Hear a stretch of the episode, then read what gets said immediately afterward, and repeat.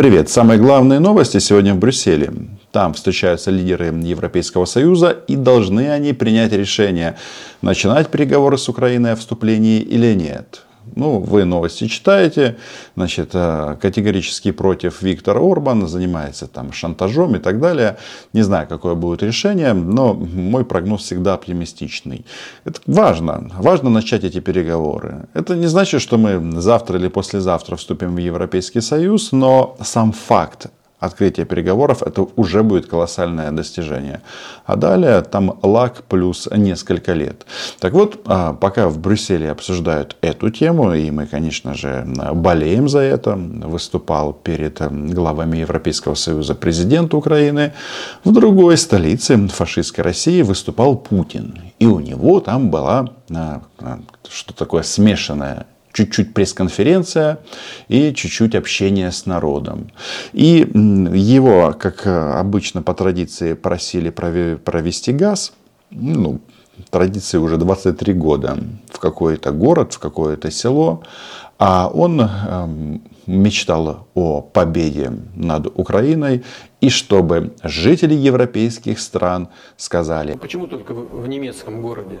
Я, знаете, не только уверен, я знаю, что не только в, немецком, в немецких городах, но и во многих других городах Европы и в Соединенных Штатах, да я уж не говорю про другие регионы мира, очень многие люди считают, что мы делаем все правильно. Я, честно говоря, думал, в этой стране я один единственный смотрел этот э, бред выступления Владимира Путина. Почему я это делал? Ну, во-первых, я когда-то в этом принимал участие, по традиции в некотором э, роде. И мой диагноз такой – Путин стал очень и очень скучным. Но далеко не все разделяют мое мнение. Например, Алексея Арестовича Путин а, впечатлил просто колоссально. Что же пишет сбежавший за границу бывший психотерапевт? Он тут восхищается. Значит, Путин дает пресс-конференцию на желто-синем фоне. Мы все видим этот фон, и многие почему-то говорят, что он желто-синий, но я его не вижу. Возможно, кто-то страдает далтинизмом, и на основании своего вот, этого, а, вот этой особенности не различать цвета делают политические выводы. А, если бы Зеленский выступил на бело-сине-красном, его бы уже сожгли. Но что это такое? Откуда это берется? Что за идиотские сравнения? Почему, если Путин выступил на каком-то цвете, мы должны как-то это копировать или что-то показывать? Цвет, а, он и есть цвет. И если уж кто-то забыл, как выглядят желто-голубые цвета, тут, пожалуйста, передайте поедателю лобстеров и омаров. Вот, вот это желто-голубой цвет. Ну и далее. Путин называет нас братьями, пишет Арестович, а, а еще называет нас единым народом, а мы их свиньями и орками. Ну, а, во-первых, важно не то, что говорит Путин и как он нас называет, а что он делает. И, может быть, он называет нас и по-разному, Мало того, что они еще придурки, так они еще и неонацисты. Это очевидный факт. Самое главное, что цель его политики, и для этого он в Украину отправил десятки тысяч, точнее даже сотни тысяч российских солдат, это убийство украинцев. Ну и по поводу, мы их называем свиньями и орками. А, хочу сказать, что российская фашистствующая среда публичная, они тоже нас называют по-разному. Не только братьями, как а, а, позиционирует товарищ психотерапевт в бегах. Очень по-разному. И э, вот где манипуляция? Вот я не знаю, я понимаю, попытка заработать политический капитал – но что-то это за сравнение. Путин называет так, а мы называем по-другому. Надо сравнивать, если уж ты хочешь поразмышлять на эту тему, сравнивать, с какие, какие обращения в адрес российского диктатора использует президент Украины. Но он называет его, нет, на букву Х не называет. Хотя все знают, кем он является. Ну, называет диктатором, убийцей. Ну, что тут такого? Или кто-то хочет опровергнуть этот момент. Ну, в общем, это удивительно.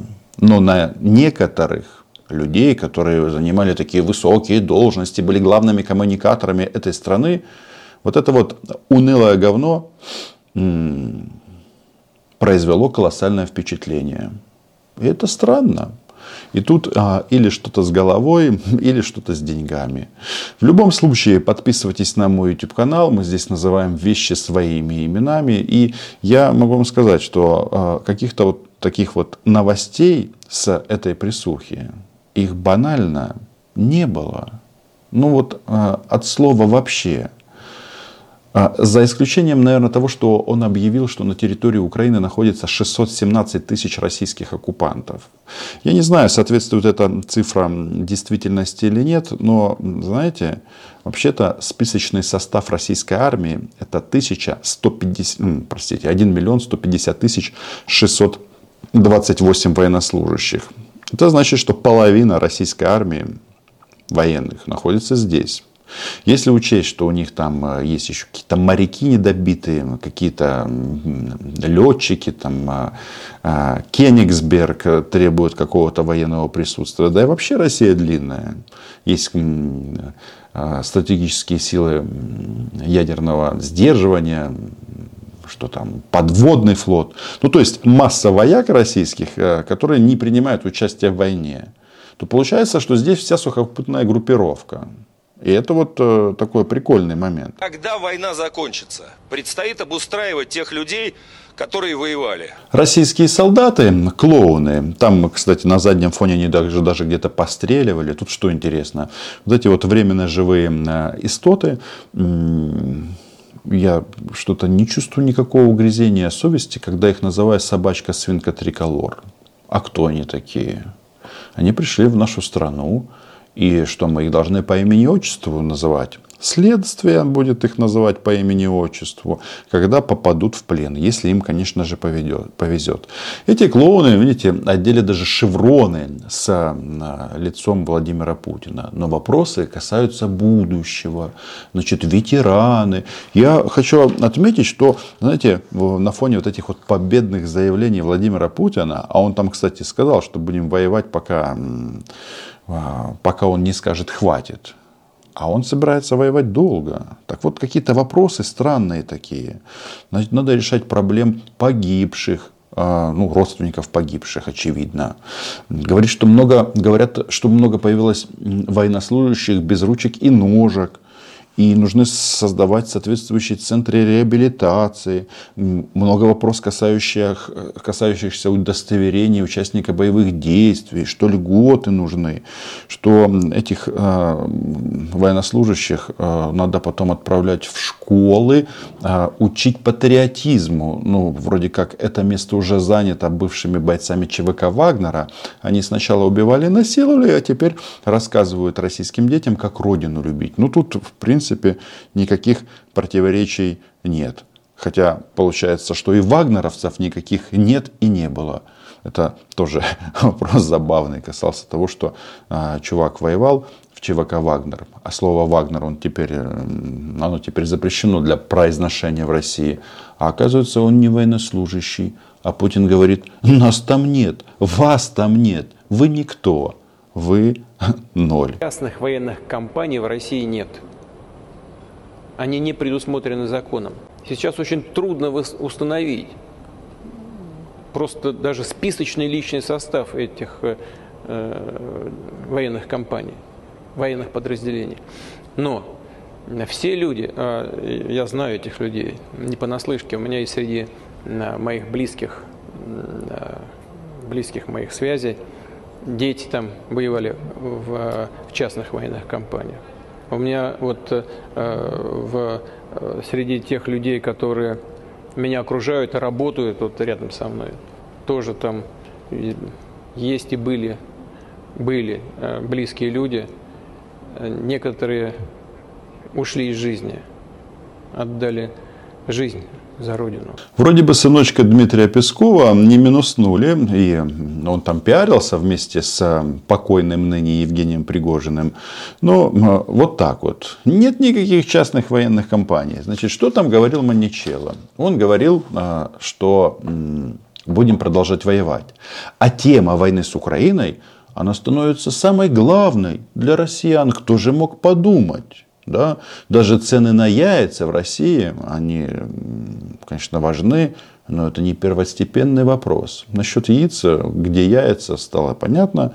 А Путин сказал, что он ест по 10 яиц или ел когда-то. В общем, обожрал россиян до такого уровня, что яиц нет. Относительно был относительно дешевый белок. И, в общем, популярный у граждан. Я сам с удовольствием яичницу ем. В свое время вообще мог 10 сразу с утра навернуть. А, ну, у россиян так точно нет яиц. Тут я и в прямом, и в переносном смысле об этом говорю. Но на вопросы, когда закончится война и какие цели, как они говорят, специальной военной операции. А Маничело ими говорит, цели те же. Воевать. А, говорит, нужно демилитаризировать Украину. И, мол, это у него все проходит по плану. Он уничтожил больше танков, чем было поставлено западными нашими партнерами. Тоже с математикой, конечно, так себе. Особенно вот эта вот мысль про демилитаризацию. А, кто бы что ни говорил, но украинская армия при всех сложностях и, да, и местами идиотизме Э, ну, совершила качественный рывок вперед. И в части перехода на натовские стандарты и системы, ну, это все понимают. У него там спрашивали, у нас не хватает глушилок для дронов, рэба не хватает. А тот а военкрысе отвечает, нет, у вас все хватает, мне доложили, все у вас хорошо. А если чего-то у вас не хватает, то только потому, что фронт длинный, целых а, две тысячи километров. Но вот размышляя о целях, о целях войны, он говорит, нужно обязательно денацифицировать Украину. И ну что им не дает покоя? Степан Андреевич, Степан Андреевич Бандера, который ну, придет, порядок наведет.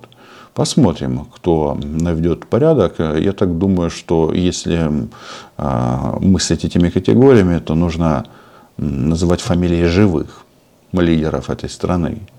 И правда, ну, Степан Андреевич, он глубоко в истории. А Путин бьется головой об дно этой истории и делает какие-то странные выводы. Я просто к тому, что вот они воюют с нами, потому что у нас стоит в некоторых городах памятник Бандере, а он нацист. Ну, идиотизм же. Идиотизм во всех смыслах этого слова. Ну, во-первых, это нам самим определять, кому ставить памятники, а кому сносить. Ну, у нас тут тоже дискуссии по этому поводу ведутся достаточно такие энергичные. После полномасштабного вторжения дискуссии перестали э, вести. И Пушкин ушел, и Щерцы и так далее. Вопрос просто в том, что Степан Бандера просидел всю Вторую мировую войну практически в немецком концлагере. И тут, по-моему, для русского патриота это должно какой-то привести к замыканию в мозговой коробке, но в связи с тем, что она пуска, пустая, у него никаких противоречий нет. И Степан Андреевич им нравится не потому, что м, часть э, Украины искала поддержку в противоположной э, лагере. Но было такое. Ему не нравится Степан Бандера, потому что он является проводником мысли украинского независимого государства. Ему идея сама не нравится. Поэтому он э, вот так вот э, беснуется. Там еще по поводу денацификации было сказано, что вот, мол, э, Зеленский был в Канаде, и он аплодировал вот этому ветерану из дивизии СС Галичина, Ярославу Гунько, кажется, его зовут, там дедушке 98 лет. Я просто к тому, что вот что бы ни происходило в годы юных, э, юности Ярослава Гунько, это его ответственность. Его ответственность. А Путин, э, как это, значит, э, когда Зеленский приехал в парламент Канады, Путин уже бомбил Украину полтора года. А теперь он э, этой встречей оправдывает свою, свои бомбежки. По-моему, это попахивает некоторым идиотизмом. Ну, понятно, что вопросы войны, они были превалирующими. И Путин хочет воевать далее. А вот тут мне попал на глаза вот такой вот опрос. Чего хотят на самом деле эти россияне? О чем вы хотели бы спросить президента на прямой линии 14 декабря? Когда мобилизованных домой отпустят. У меня ребенку 18 лет. Насчет войны мне интересует. Я не, ребенка родила не для того, чтобы войну отдать, и потом, чтобы мне кровь привезли. У меня одна тема про пенсию. Почему у нас в России маленькая пенсия? Когда закончится война? Когда он, э, простите, ребят, не надо, когда он сдохнет. Когда будет победа. Когда закончится война? Хочу, чтобы был мир во всем мире. Как... Почему пенсионер так мало пенсии получает? Ну, глобальные вопросы, а он один. Когда закончится все это? Он еще в холодильнике или нет? Спасибо, как уважаемый, закончится война, что парни гибнут, блин, один за одним, знаешь, идут чисто ради денег, и как бы деньги того не стоят, мне кажется. Ради денег. И все это прекрасно знают, потому что других рабочих мест Владимир Путин создать не смог за все 23 года а, своего правления. Нет, он там рассказывал, что все нехорошо, что у них так никогда не было хорошо. Меня больше всего рассмешило, когда а, Маничелло объявил, что у них средняя продолжительность жизни выросла аж целых 74 4 года. Да, в 23 году. Я не знаю, они, наверное, как-то считают по, по-кремлевски. Потому что вот в 22 году у них средний уровень жизни был 72,73. А вот э, за год войны эти показатели улучшаются.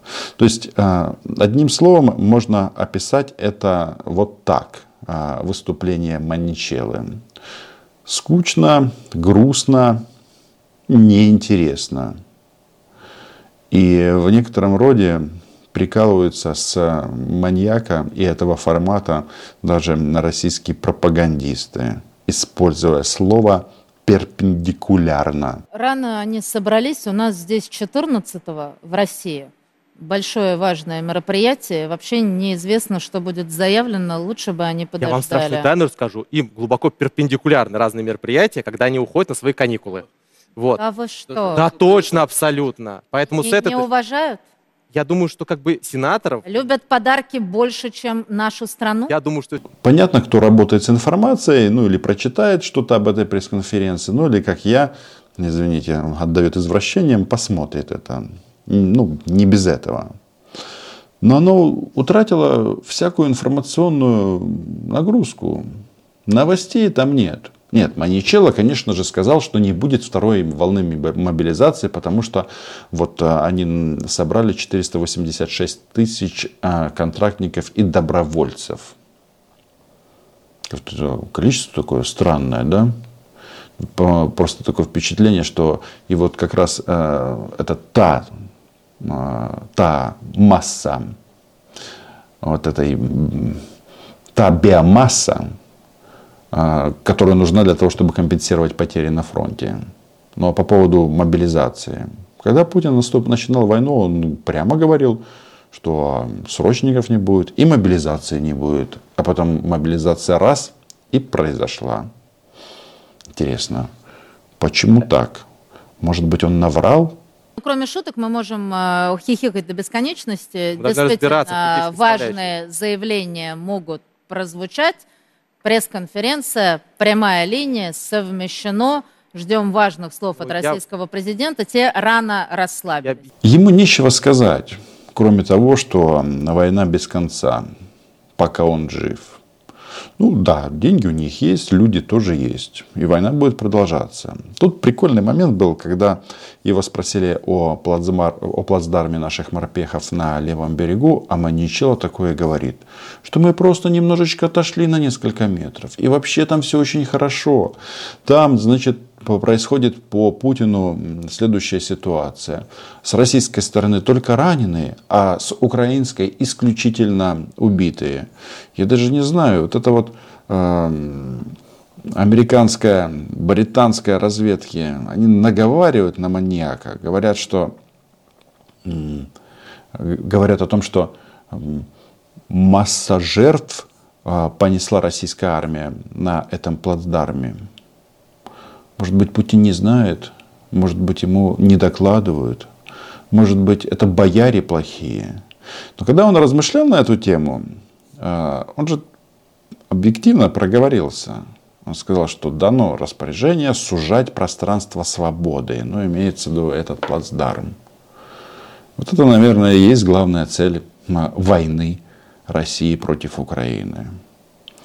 Ну что ж, кто приехал сюда что-то сужать, а, того на британский флаг и в землю. А, или в мешке на родину. Все очень просто. И да, Украине будут оказывать поддержку и далее военную. И, кстати, по американскому треку будет следующая история. Они сейчас идут на каникулы, возможно, не выделят этот крупный пакет военной помощи. И в связи с тем, что это все завязано на выборы, как только эта истерия по этому поводу сойдет, сразу будут приняты те решения, которые соответствуют интересам американского государства. Это примерно как с блокированием границ э, поляками, польскими перевозчиками с Украиной. Как только выборы закончились, сразу границы разблокировали. Здесь будет что-то подобное. Поэтому не раскисать, смотрим с оптимизмом. Ну а вот этот вот, вот мой вывод, что им больно, он же соответствует действительности. Не задавали бы так много вопросов россияне войне. То есть а, получается следующий расклад.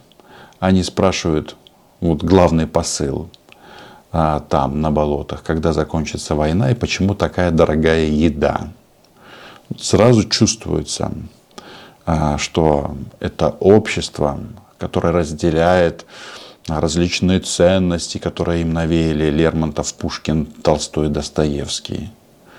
И нужно вздыхать и говорить, ох, русская культура, как это делает а, любитель лобстеров и омаров.